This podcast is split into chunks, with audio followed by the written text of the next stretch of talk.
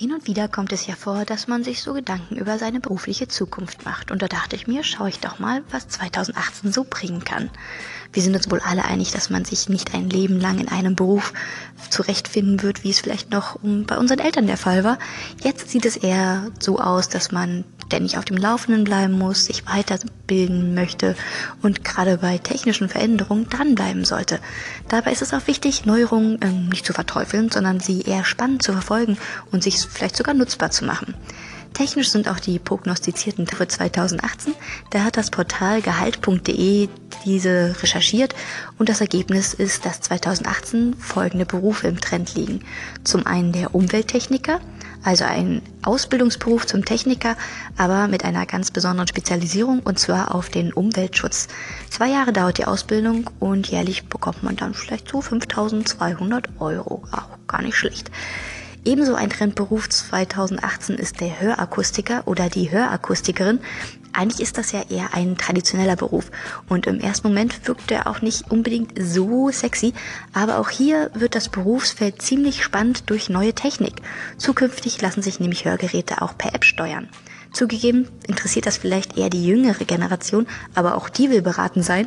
Und so hat ein Job gleich viel mehr mit Digitalisierung zu tun und eröffnet ein noch weiteres Arbeitsfeld, denn auch dafür braucht man zukünftig Spezialisten.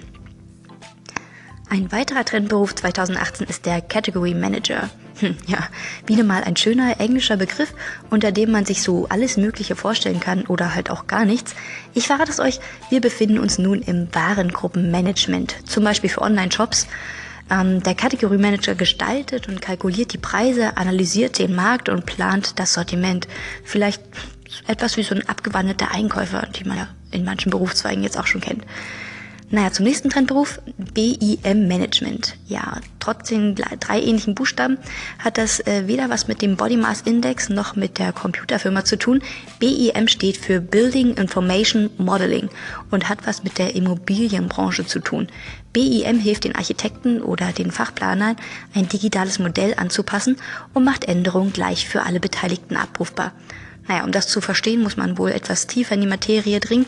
Jedenfalls gibt es damit so viel zu tun, dass man jemanden beauftragen muss, der das managt und den Informationsfluss steuert, kontrolliert und koordiniert.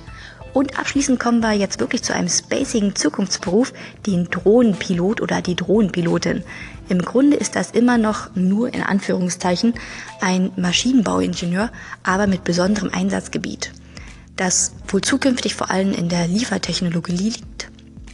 So klingt Drohnenpilot zwar ziemlich cool, aber tätig ist er dann wohl doch auch eher nur in der Koordination und Planung eines Miniflugbetriebs. Dafür muss man aber studiert haben und bekommt dann gut fast 70.000 Euro im Jahr. Vielleicht war ja ein Beruf für euch dabei, vielleicht aber auch nicht. Also ich finde die Berufe ohne viel Technik ja auch noch ziemlich attraktiv.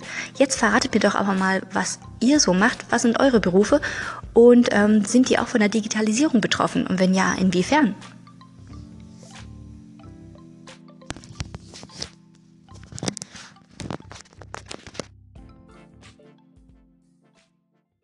So, noch eine kleine Korrektur, ein kleiner Nachtrag. Der Umwelttechniker verdient natürlich nicht jährlich 5200 Euro, sondern jährlich 50.200 Euro. Entschuldigt mit den kleinen Fauxpas. Sorry.